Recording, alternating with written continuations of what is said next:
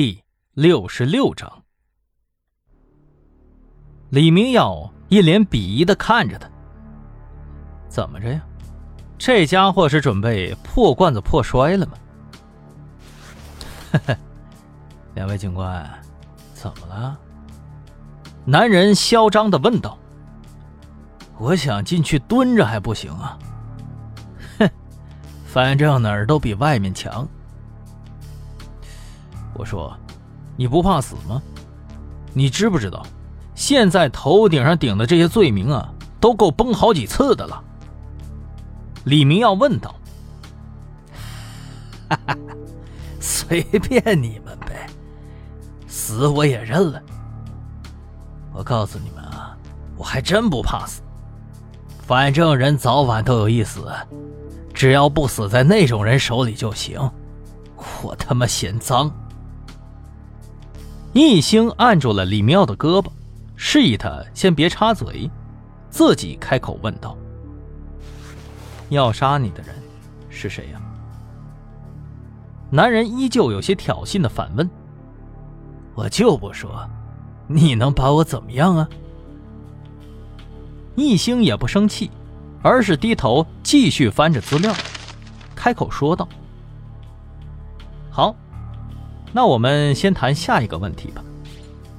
你之前所在的城市发生了一件事情，有一个叫做吴文杰的富商突发冠心病死了。你之前承认过，调换了他的急救药物，对吗？男人耸了耸肩，并不否认。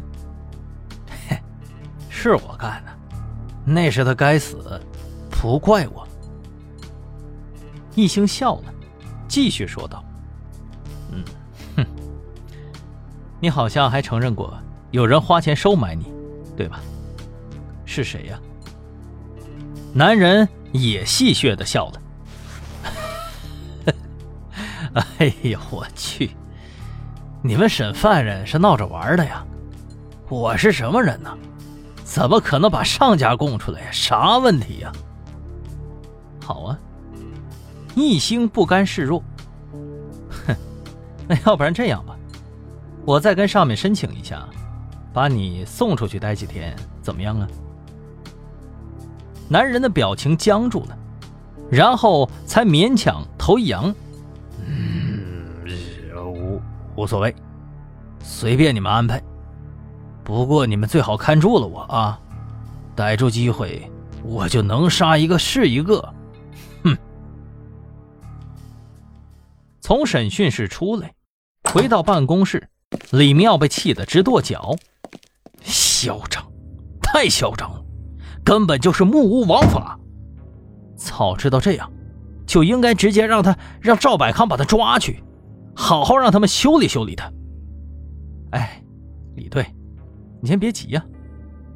一星冷静的说道：“他既然承认是买凶杀人了，那么这里就有线索了，我们可以追查一下。”他到底是怎么收的佣金呢？像这种跨市作案的，很可能不是现金交易。张浩抱怨的说道：“ 嘿，易顾问，还真被你说着了。你们审讯的时候，我还真看了。您猜怎么着呀？他的两张银行卡根本就没有资金流入的记录，而且他单身，也没有亲友，这钱能去哪儿啊？”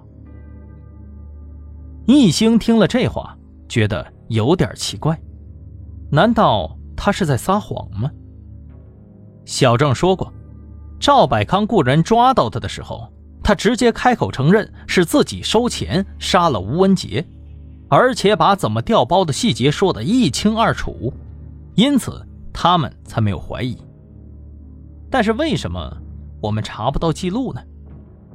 那么就说明还有一种可能。换药杀人是真的，但是买凶杀人就是假的。一星问道：“张浩啊，他难道家里头一直没什么亲人吗？”啊，哎，不是，一滚，不是，他呀曾经有个女儿，但是在他服刑期间死于意外。哦，那女孩子死的时候多大呀？啊，我看一下，十四岁，还没成年呢。在哪儿出的意外？知道吗？哦，我查一下啊。呃，呃，在咱们这儿，滨海市内啊。啊！易兴突然想起来了，吴文杰曾经给了赵百康和段天狼巨额的财产。那么，这个男人杀吴文杰，有没有可能是为了寻仇呢？如果是这样，他又为什么不说实话呢？他在怕警察吗？再者，他从来没有来过滨海市，可以排除杀害赵思思和段天狼的嫌疑。而且以他的实力和背景，很难在短时间内制造出这么多起跨省市的意外。那么这就说不通了呀？难道他还有其他的同伙吗？又或者说，他背后的主谋会不会是那个黑白天使呢？如果这种推断成立的话，那么最近几个意外死亡的富商，很可能都是侵害幼儿的共犯呢。但是问题又来了，他们是怎么做到这么精准定位的呀？难道是他们中间出了叛徒吗？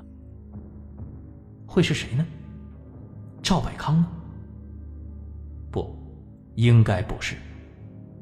易兴很快反应了过来，这个男人也是赵百康要抓的目标，而且小郑说了，赵百康抓他们也是为了弄清楚到底谁是背后的主谋。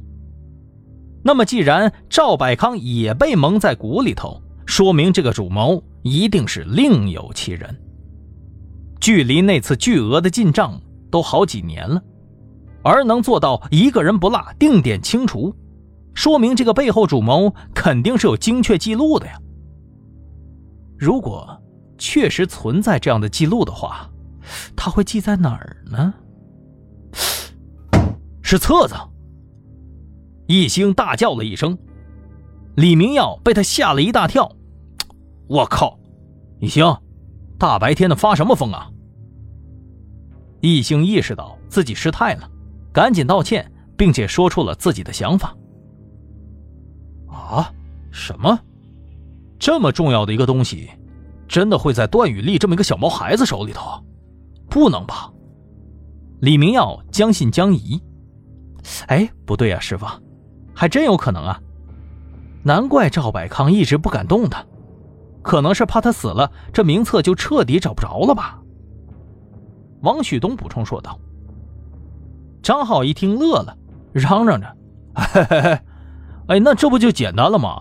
咱们直接结案吧，咱找他要去啊，不就完了吗？”易星摇了摇头：“不行，现在我们只是一种推断而已，并没有什么证据。再说了，持有这份名册的人，应该就是连环谋杀案的主使了。你觉着一个十五岁的小孩子有能力办到吗？”对，是这样的。李明耀也有些担忧的说道：“如果弄不好，赵百康知道咱们找段雨丽要名册，他在狗急跳墙了怎么办呢？还有啊，那个名册上，万一如果没有足够的信息证明，他们做了这种交易的话，那就太多的方法来辩解了，打草惊蛇。不如咱们这样吧。”现在加派人手暗中查找，如果万一找到了，直接悄悄给他拿回来，谁也别惊动。要是能确认这玩意儿没在那个孩子手里头，咱们就派人保护好段雨丽，防止赵百康背后捅刀子。此时，赵百康在书房里正如坐针毡，他刚刚得知了消息，好不容易自己逮住的人竟然被警察给铐走了。而且雇佣的打手因为这件事情还被惹毛了，这更加让他头疼。赵百康啊，赵百康，我们敬重你，喊你一声老板。要是不敬重你，我们道上的也不怕你。电话里的声音十分的愤怒。我们也是为了混口饭吃才和你合作的。你却反手给我们哥几个卖了，是吗？